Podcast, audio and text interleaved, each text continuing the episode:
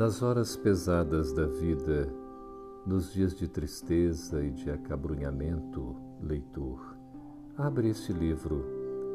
Eco das vozes do alto, ele te dará coragem, inspirar-te-á a paciência e a submissão às leis eternas. Onde como pensei em escrevê-lo? Em uma tarde de inverno, tarde de passeio na costa azulada de Provença deitava-se o sol sobre o mar Pacífico, seus raios de ouro, resvalando sobre a vaga adormecida, acendiam tintas ardentes sobre o cimo das rochas e dos promontórios, enquanto o delgado crescente lunar subia no céu sem nuvens. Fazia-se grande silêncio, envolvendo todas as coisas. Solitário, um sino longínquo lentamente soava o Ângelus Pensativo, eu ouvi os ruídos abafados, os rumores apenas perceptíveis das cidades de inverno em festa e as vozes que cantavam em minha alma. Pensava na indiferença dos homens que se enebriam de prazeres para melhor esquecer o fim da vida, seus imperiosos deveres, suas pesadas responsabilidades. O mar balouçante o espaço que pouco a pouco se constelava de estrelas, os odores penetrantes dos mirtos e dos pinheiros, as harmonias longínquas da calma da tarde, tudo contribuía para derramar em mim e em torno de mim um encanto sutil, íntimo e profundo. E a voz me disse: Publica um livro que nós te inspiraremos. Um livrinho que resuma tudo o que a alma humana deve conhecer para se orientar no seu caminho. Publica um livro que demonstre a todos não ser a vida uma coisa vã de que se possa fazer uso leviano, e sim uma luta pela conquista do céu, uma obra elevada e grave de edificação, de aperfeiçoamento, regida por leis augustas e equitativas, acima das quais paira a eterna justiça, amenizada pelo amor. A justiça.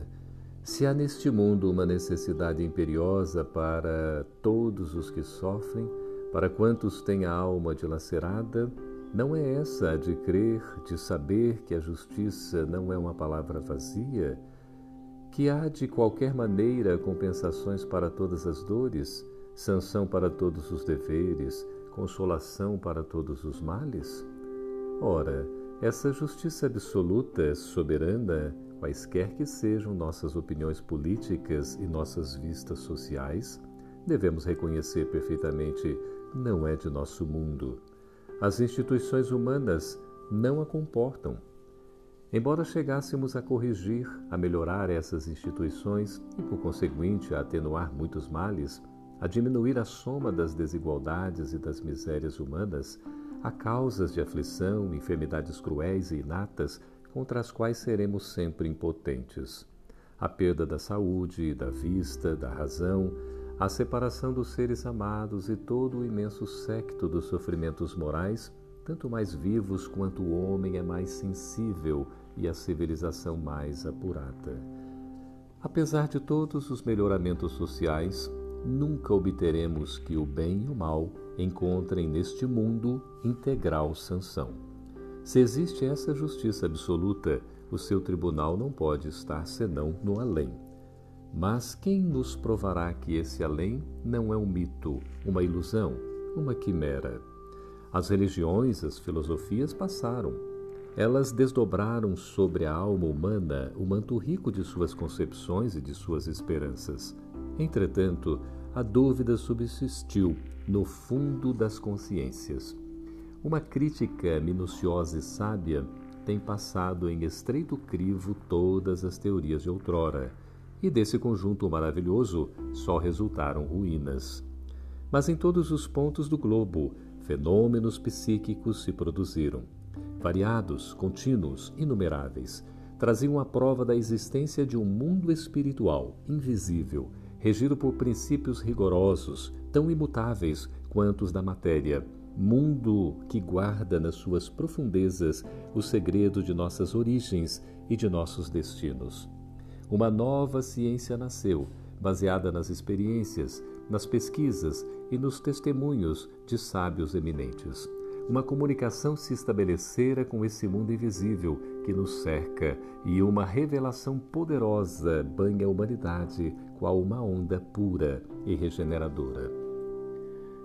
Nunca, talvez no decurso de sua história, a França sentiu mais profundamente a oportunidade de uma nova orientação moral. As religiões, dissemos, perderam muito de seu prestígio e os frutos envenenados do materialismo se mostram por toda parte. Já tinham feito nascer entre as nações esse conflito sangrento que nos aproveitou tão pouco. A obra nefasta prossegue na hora presente. Ao lado do egoísmo e da sensualidade de uns, pompeiam a brutalidade e a avidez de outros. Os atos de violência, os assassínios e os suicídios se multiplicam. As greves se revestem de caráter cada vez mais grave. É a luta das classes, o desencadeamento dos apetites e dos furores. A voz popular sobe e retumba. O ódio dos pequenos contra aqueles que possuem gozam tende a passar do domínio das teorias para o dos fatos. As práticas bárbaras, destruidoras de toda a civilização, penetram nos costumes do operariado. Esse estado de coisas, agravando-se, nos levaria diretamente à guerra civil e à selvageria. Tais são os resultados de uma falsa educação nacional. Desde séculos, nem a escola nem a igreja têm ensinado ao povo aquilo de que ele tem mais necessidade de conhecer: o porquê da existência, a lei do destino, com o verdadeiro sentido dos deveres e responsabilidades que a ele se ligam. Daí em toda parte o desarrazoar das inteligências e das consciências, a confusão, a desmoralização, a anarquia. Estamos ameaçados de falência social. Será necessário descer até o fundo do pélago das misérias públicas para ver o erro cometido e compreender que se deve buscar, acima de tudo, o raio que esclareça a grande marcha humana em sua estrada sinuosa através dos precipícios e das rochas que desabam? Eis aí, amigos queridos, o prefácio escrito por Leon Denis da obra O Grande Enigma. Vale a pena a gente conhecer. Esse texto é do início do século XX e percebamos a sua atualidade. Ele está falando para o povo, a época em que escreveu, e certamente para o povo e para a época que estamos vivendo exatamente agora.